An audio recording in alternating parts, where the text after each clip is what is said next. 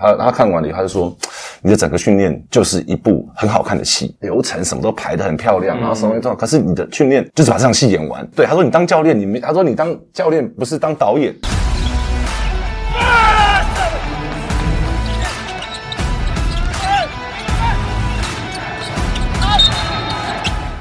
话题人物对号入座，坐哪里？球场第一排耶在这一期节目的来宾呢，是我们从季初从刚开季的时候，这位来宾就名列我们在邀请名单当中很前面的位置。哦，从季中开始，然后到季末，现在终于邀请到他了。新竹接口工程师总教练林冠伦。各位观众大家好，那同时呢，我们在这期呢邀请我们的奎哥田红奎主播到现场来跟大家一起聊聊天。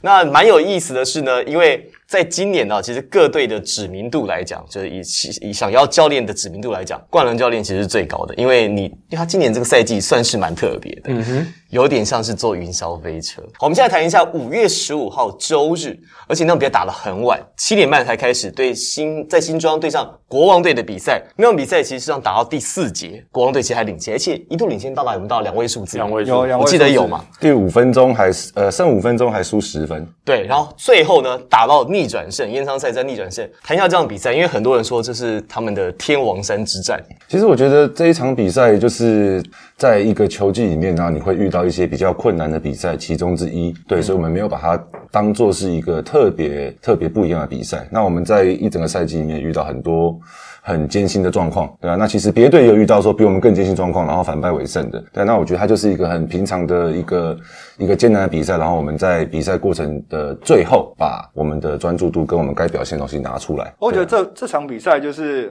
当然整场整个过程都非常精彩。那球迷有两个特别的点，就是他们印象非常深刻。当然，一个是最后的那个战术，就是第一波是做给辛巴，可是因为被毁掉嘛，那之后再发一个底线球是做给变成是辛巴当做诱饵去做掩护，然后是朱颖豪绕过来去得到这个分数，球迷就会觉得说，哎，为什么第二次没有持续的设计给辛巴？因为其实呃，辛巴是现在全联盟应该算命中率最高的球员，那所以我们在第一波设计的时候给他，可是基本上我们也是把球设定到他的手上，然后把机会制造给本土球员。对，那但是我们在第一波进攻的时候，机会没有制造很好，那所以在第二波的时候，我们就马上转换想法，我把小烈摆在第一优先选择权，然后等小烈没有的时候，才会进入到呃命中率最高的球员辛巴这一边。那所以很庆幸我们在前面的时候球员的执行，然后小烈的跑位很确实，田浩的传球很到位，然后所以我们在第一波机会的时候就已经做出来。因为这场比赛赢球之后呢，现在新竹接口工程师看起来是很有机会，例行赛拿到第一，非二即一，坐二忘一，而且一的机会高，因为必须就是冠伦教练开季前喊出的口号。对对对对对，这个我们可以稍后来聊，就是在从开季到现在心境上的转变。但是以这个目前的态势来看的话，梦想家必须两战全胜，然后弗莱夫翁勇士必须两战全胜，而且这其中一胜是要必须要击败你们。好，所以其实，在难度上面其实这样是蛮高的，因为最近勇士的状况其实没有工程师来的好。奎哥这样一路看下来，今年赛季工程师的转变，从技术到现在，你觉得我们先讲球队好，先不讲冠伦个人，嗯，球队你觉得有没有什么比较不一样的地方？呃，我觉得最大的转变就是他们这在我们录影的这个时候是十一战十胜嘛，就是近况就大概是从下半季开始，我最深刻的印象就是呃辛巴打法改变，大概就是他们七连胜开始的时候啊，那段时间我们在节目当中也有讨论到，就是过去辛巴呃当然在上半季花很多时间去磨合他在篮底下，不管是他空手到篮下要球的进攻，或者是呃最后反正其他队员调给他，但是后来呢，他跟高国豪开始打高位挡拆的时候，辛巴改变了，然后整个工程师也改变了。我我不知道冠伦同不同意我的说法，但我看辛巴把禁区让出来之后，工程师整个活泼了，因为呃很长的一段时间，大家都一直在讨论说本土球员攻不进去或没有信心，交给辛巴之后，他们觉得说把责任呃让他来扛下来，或者说会比较依赖他，很正常。每支球队都会依赖洋将嘛，但是我觉得这是要要称赞冠伦以及整个教练团队的地方，就是啊，他释放了辛巴，也释放了其他本土球员的才华。其实，呃，一整个赛季下来的话，其实我们在整个赛季的计划跟策略，我们在赛季前就已经做好整个呃通盘的演练。那其实因为辛巴在刚到台湾的时候，他等于是已经一年没有参加正式比赛，嗯，那所以他一年没有参加正式比赛的时候呢，那我必须要让我们的本土球员能够在赛季中。去学习怎么样让辛巴有好的搭配，然后在相同的同时，我们也要让辛巴在一整个赛季中，不管是技术或是体能，能够去进步。所以在我们季初的时候的设定，我跟球员讲说，我们要把辛巴的优势发挥到最大化，所以我们在季初的时候选择让做呃让辛巴做很多空手的背挡，然后让他在体能消耗上面比较小，所以他在这一个情这一个。模式下面去做开季的时候，把辛巴的威胁发展到最大，然后在季中的时候才会进入到一些对球挡人。因为在季初的时候，如果以辛巴的体能来做对球挡人，这些需要很多上下移动，第一个会造成他体能上的负荷，嗯，第二个会造成他有受伤的危险，因为毕竟在上下移动的时候，附近有很多冲撞，对，所以我们是，我们是决定说让球员一个步骤一个步骤，然后慢慢的往下走，因为毕竟如果我们从一开机就选择这样子的方式的话，可能对辛巴是一个伤害。嗯，第二个，那球员在跟他搭配的情况也不会这么的衔接这么漂亮，因为在开季等于说是让本土去学习说怎么样去找到辛巴篮筐底下的空档，然后我们在季中的时候才进入到说，哎，在对球挡人的时候，他怎么样去制造自己跟辛巴同时的机会，所以这是我们一整个季下来我们对所以本来球队的策略。所以本来就是有这样的规划，就是说辛巴的使用方式事实上是按照这个节气的不同，就是刚才的时候所以一开始的球给辛巴是有目的的。我还以为说，因为你看到汤马士不错，所以就把辛巴当做汤马士用。原来是你在规划上本来就一开始希望辛巴在体能上面，随着球技的进行，他可以有不同的工作，是这样子的。对啊，当然，因为其实我们会用不同的方式跟策略去设定每一个球员。那其实辛巴是一个非常聪明的球员，他在场上知道怎么样去调整他的体力。所以在我们的本土在愿意帮助辛巴的情况下，其实因为辛巴在练球的时候，他的对抗性是没有那么多的。因为在练球，如果假设辛巴是以相同的方式在比赛的模式在哦，你们本土球员很辛苦哎，对，没有人扛得住，没有人可以守得住他，所以变成说他在练球对抗的时候是比较少的。对所以我们也跟他沟通过，说就是那在比赛的模式中，我们在以赛季中以战养战的方式，啊让他去把他的体能调回来。嗯。所以其实大家可以慢慢发现到，说在我们进入到连胜这一个阶段的时候，辛巴是可以跑快攻的，嗯，对，然后辛巴是可以来回奔跑的，是。对，其实他有拖车诶那天，对啊，对，嗯对啊，其实我们在跟他沟通的情况下，他自己也发现说他体能一直默默地在进步。嗯，那所以其实，所以其实，在这一些的时候，我们在赛季中间，我们呃，比如说每一个星期的休兵日结束以后，那我们会给他一些调整，然后等于说比赛的时候，他是等于是以战养战的方式，让他自己一直在一直在往上的成长。你们有没有帮他做过体测，或者是呃测他的重量？因为哎，这个问题哦，我想到那天我跟有一天呢、我跟紫薇在播球的时候，紫薇来到球场，后来他跑去问了冠伦，好像发现，哎，奎哥，你有没有发现辛巴好像变瘦了？，对，辛巴这是播一播播一播，他怎么越来越瘦？就完完全符合刚刚冠伦讲的，他的体能状况越来越好。他是有，他后来跑去问你的，是守正来问我哦守正啊守正对对是守正不是其实呃，辛巴在他的体重上面的减少没有到非常多，那但是他的最大的改变是他身形上面的改变，他的那个 body shape 变得好很多。对。那所以也很感谢他愿意去执行，我们给他一些策略，对啊。我觉得你们就是讲了很多心法，但是他们球队其实另外一个 X 因子，我自己一在节目上一直讲过很多次，就是我最喜欢的球员是法师，因为法师其实他当然今年破了联盟最高的得分记录，他也靠自己的能力救回很多工程师的比赛，但也不讳言的，他败掉了很多工程师 可能的领先或者也比赛。投输了很多比赛，很多比赛。应该这样说。其实我自己很意外的是，在五月十五号对新北国王这场比赛，大家讲了天王山之战，在延长赛，冠伦教练选择的是法师，而不是一直我们在讲成功率最高的辛巴。思考逻辑，可不可以跟大家你分享一下？因为你既然说你在最后在争冠赛最后一集，你交给成功率最好的球员，嗯，那辛巴看起来体能上在那样比赛看起来并没有说到打不动，那你选择法师当，而且几乎他是打满延长赛，你当时想法是什么？其实因为 Sim 他在前面出赛的时间，然后已经到了四十六分钟，那所以在延长赛开始的时候，那因为国王的人手也比较不足，嗯，所以我那时候决定说，我们用快一点的阵容，然后再看前面的两三分钟能不能够压迫，然后取得稍微的领先。那取得稍微的领先，我在最后两分钟的时候可以换回到可以保护禁区，然后可以有高命中、高命中的球员，让 Sim 再回到球场上面。因为能够支持法师去做这一些，呃，做让法师上场的这一些调度，其实是因为在这一周的训练里面，这两周的训练里面，戴豪跟嘉瑞在防守状况跟进攻状况上面不错，嗯，那他给我很大的信心，所以他们是重点是在他们能够让我去相信说他们可以顶得住，呃，Thomas，所以我才去选择说，那我们让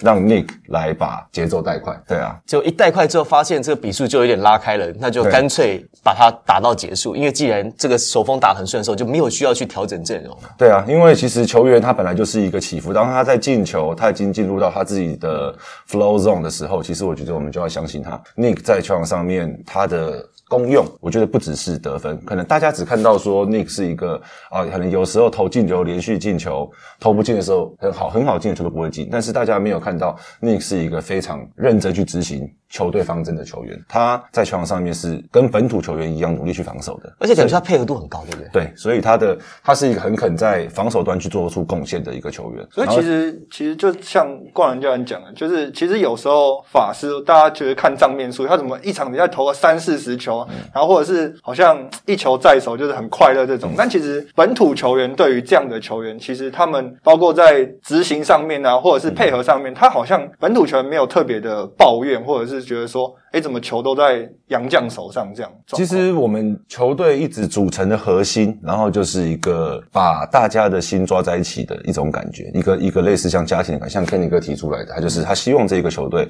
不单只是一个职业球队，他会类似像一个家庭，他希望每一个人都是很很紧密的结合在一起。那所以其实我们在跟球员沟通的时候，球员会去各自互相了解各自的个性，对啊。那那其实，在法师这一边的话。那他的风格就是这样子，那他可以在很短时间爆量得很多分，那他也有可能会丧失一些比较简单的球，对。但是不可否认的是，当我们现在回去看热身赛的第一场，或者说我们开季的前七场，法师是一直持续在进步的。他的出手选择或许有的时候会有一些没有很好的选择，但是我们可以感觉出来，他是一直有在接受我们给他的建议，他也是一直在持续的进步，对啊。所以那其实这些东西都是每一个球员自己也会体也会感受得到。那所以这些化学变化在我们球队形成的。非常好。这个球技从开始到结束，其实从十二月打到五月。比想象中来的漫长，对你来讲，我相信这个赛季应该是非常难忘。因为从季初的战绩比较挣扎些，而且大家对你的调度、对你在场上呃战术使用的方式，其实当时质疑声浪蛮多的。嗯，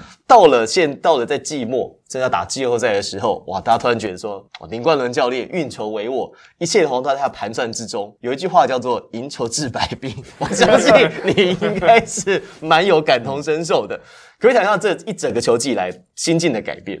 其实，呃，在一整个球季以来，球团没有给我太多的压力。那其实所有的压力都是自身对于胜利的追求。那所以当然，在一整个球季里面，战绩一定会有起伏，对啊。那在起伏当中，我们会有一些心情上面的压抑。这是肯定的，嗯，对啊，那其实教练是一个吃力不讨好的工作，因为在训练上他跟球员是一个对立面，然后在比赛时候又是跟球员在同一个阵线，所以教练是一个比较吃力不讨好的工作，而且在赢球的时候荣耀必须归于给球员，在输球的时候必须把责任扛下来。那但是我觉得如果在这个前提之下，有把教练准则抓好放在心上的话，其实我觉得。这一整个赛季下来，虽然会有一些情绪上面的起伏，或是一些压力上面产生，那但我觉得这个赛季是给我们整个工程师团队一个最美好的回忆。你个人呢？就是说，从第一个赛季嘛，因为工程师那时候只有四支球队，工程师等于是唯一没有打进季后赛的队伍。到现在的工程师可能是今年例行赛排名第一的球队，这个起伏是相当大，而且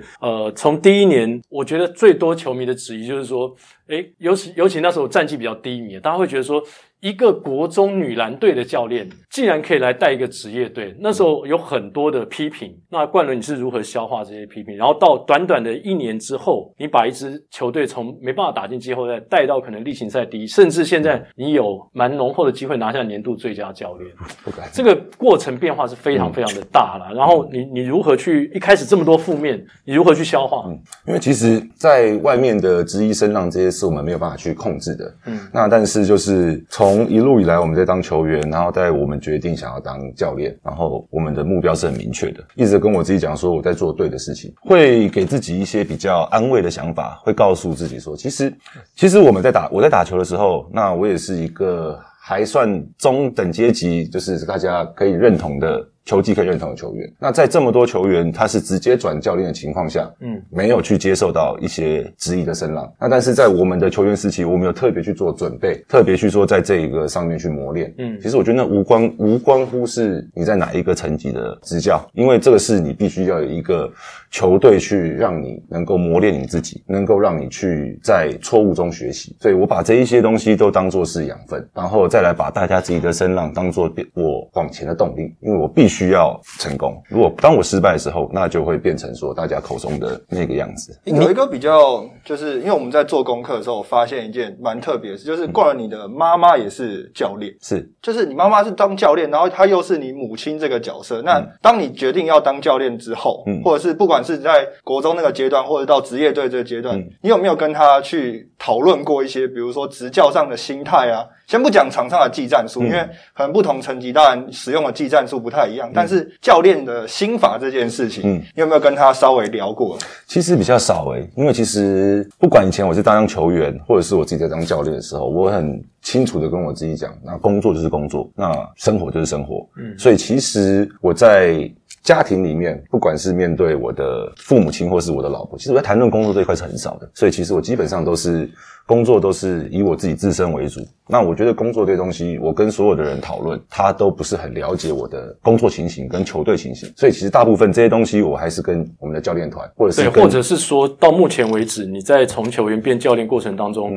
你已经一定会有个 mentor 嘛，所谓一个导师。那这个导师如果不是你的家人，不是你刚才讲的这个你的母亲的话，是不是有这样的一个人在这过程当中一直陪伴着你，或者是给你鼓励，或者是站在一个前辈的角度来来引导你？其实我觉得在心态上面的鼓励的话，当然家人很重要。对我的父母亲跟我的老婆是在心态上面给我最多支持跟帮助的人。那我觉得在如果在工作上面这一些球队的这些运作的话，嗯，那其实从以前以来的话，大概就是邱大中邱教练，哦然后跟现在台平英雄的杨子豪杨教练。是那其实等于说他们两位是在我的呃教练生涯的启蒙的时候，给我最多意见跟给我最多最多帮助的人。对，那当然我们球队的顾问钟哥，啊钟哥会给我比较多想法上面的一些突破。对，所以在每一个人会站在不一样的面向。对啊，那其实我觉得大部分还是这在这三个人身上。所以因为跟阿中钟哥是因为你们在以前玉龙是室友嘛，对，那跟邱大中是因为在达兴的时期，就是跟他有共事过嘛。嗯，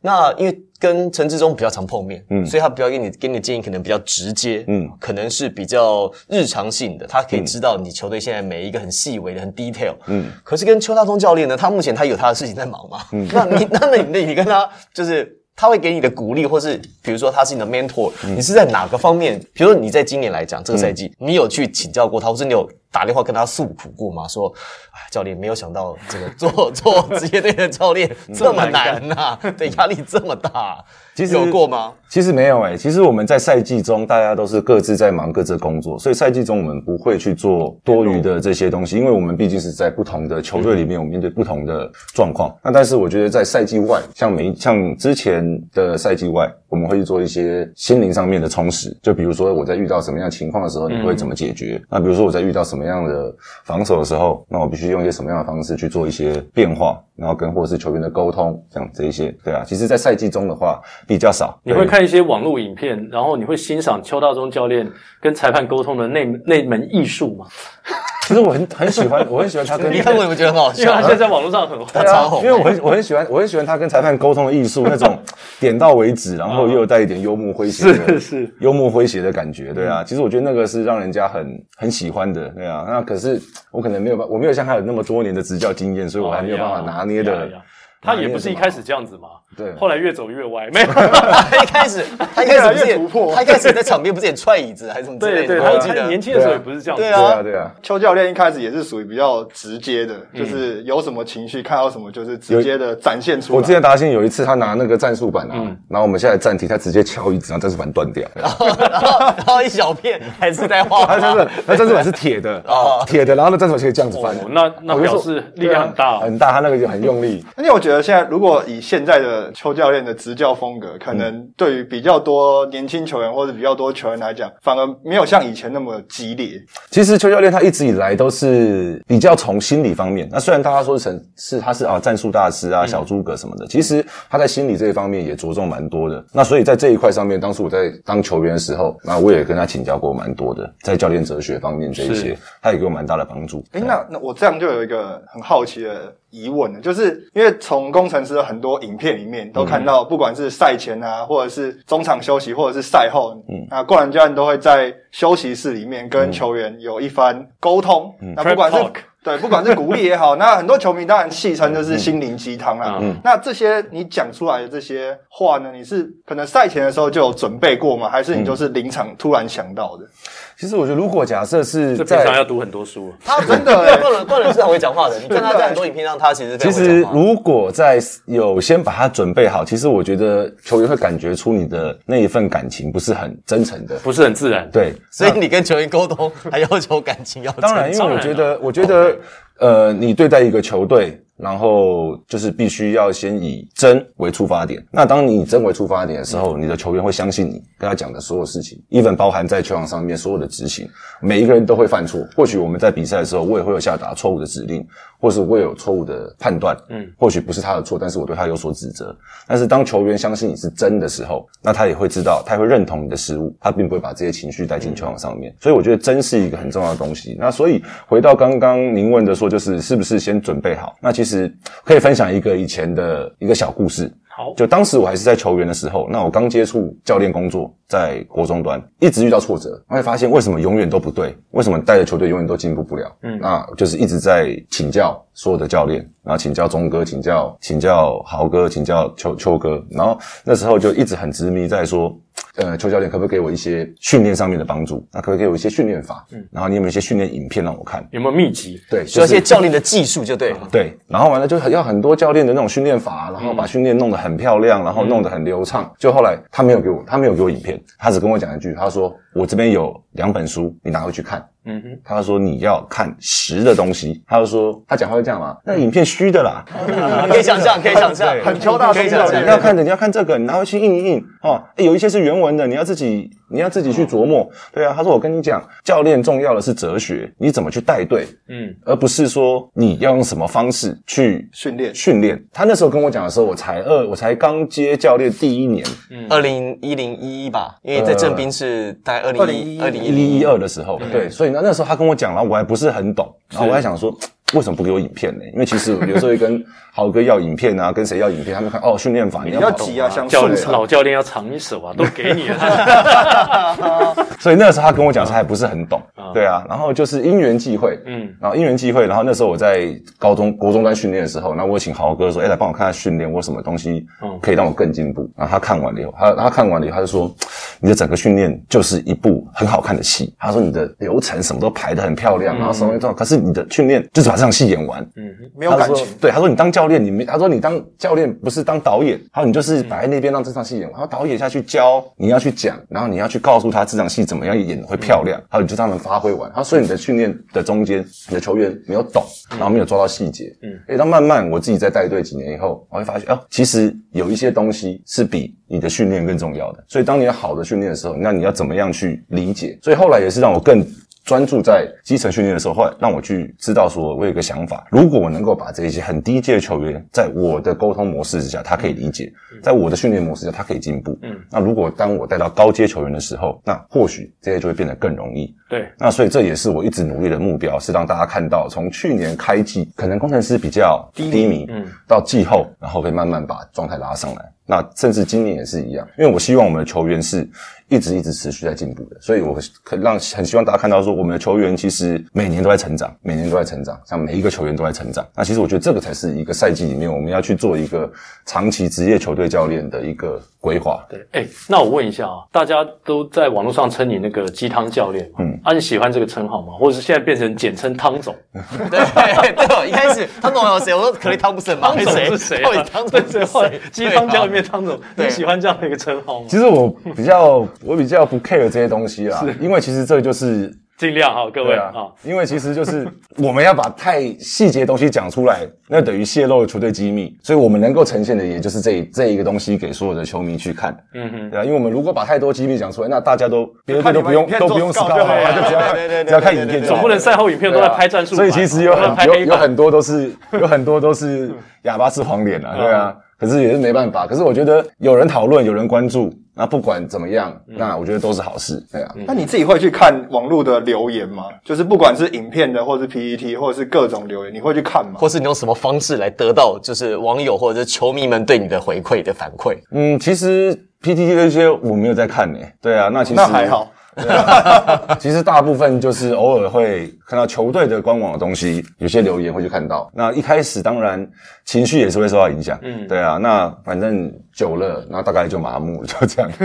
因为我印象很深刻，就是因为在今年就是球季刚开始的时候，因为工程师有蛮多话题，包括就是球员薪资公开嘛，然后当然最受瞩目就是国豪的三千五嘛。刚好刚好在热身赛的时候，就是因为最后阶段国豪做了不管是犯规还是投篮的出手出手的选择，来自板凳区就有就是谁叫你投这样的的的言论出现了，矛头全部指向是冠伦教练发出了这个。这这个言论啦，然后就、这是我好像唯一一次看到冠伦教练就是比较就是正式的在他自己的 IG 上面就是对这件事情就是有做回应啊。那、当然赛后有影片就是回回给肖顺义嘛，对，给给教练一个 公道啦，是肖顺义喊的。不过感觉上就是从季初一直到现在，教练好像对于就是网友这些言论啊，就是慢慢的会比较，也不能说不在意，但是会比较能够内化这件事情比较。释怀了，真的是麻木了吗？还是你找到另外一套你自己的排解的方式？呃，其实我觉得所有的对我们的对我们的评论，或是对我们的一些呃留言消遣，其实我觉得都是可以接受的。嗯哼，对。那但是其实像可能大家看我很很少去做回应，但是我觉得如果是不实的指控，是在球队跟公司的立场，等于说会对我们一些公司对我们花这么多钱在这个球队上面，对我们形象会造成一些损害的时候，那这些是我们必须要去回应回应的。对，那其实我觉得其他这些消遣或是这些东西，我觉得是可以可以去接受，可以一笑置之，当做一个很好的网络声量。所以我觉得我只会去对一些比较不实的指控去做一些比较简单的回应，这样。你自己觉得你在这个球季成长了哪些部分？就是有有哪些成长？我们讲可能对，或许对网络上的言论言论啊，球迷们的指教啊，你可能说你看麻木了，或者是你有、你有你有方式，你 you find way out，你找到方式去把它给排解掉。嗯，可这可能是一个。其他呢，有没有什么你觉得在今年觉得哇，今年从十现在回头看十二月，就我跟现在我有什么不一样？其实我觉得在十二月跟现在唯一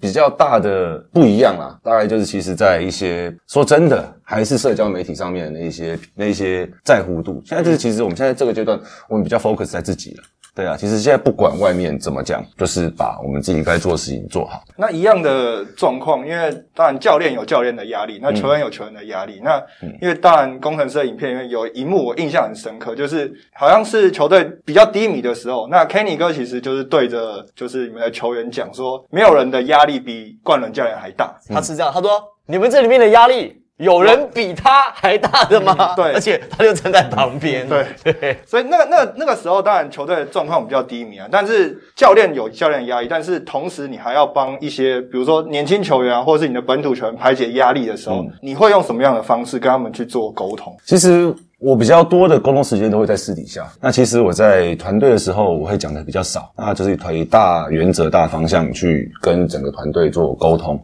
然后去引导。对，那也很感谢 Kenny 哥在整个这两年以来，然后把所有事情看在眼里，然后是在最后是在我身后最帮助我、最挺我的。对啊，那因为他也知道说我们是一个很好胜的，那我们也不希望说球队在赛季中间的成绩不好、输球。那所以他当然他那句话其实我觉得不止讲给球员听，我觉得其实他那句话也是在讲给我听。对啊，因为他其实也是在听到那个有没有很想要掉眼泪？觉得哇，有人知道我压力很大。终于被知道了。